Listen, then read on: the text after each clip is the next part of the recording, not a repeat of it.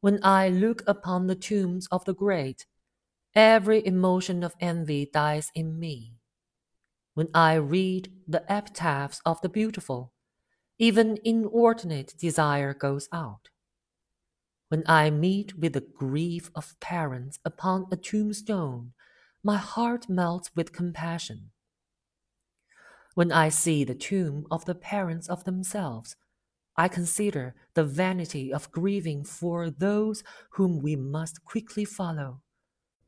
When I see kings lying by those who deposed them, when I consider rival wits placed side by side, or the holy men that divided the world with their contests and disputes, I reflect with sorrow and astonishment on the little competitions, factions, and debates of mankind.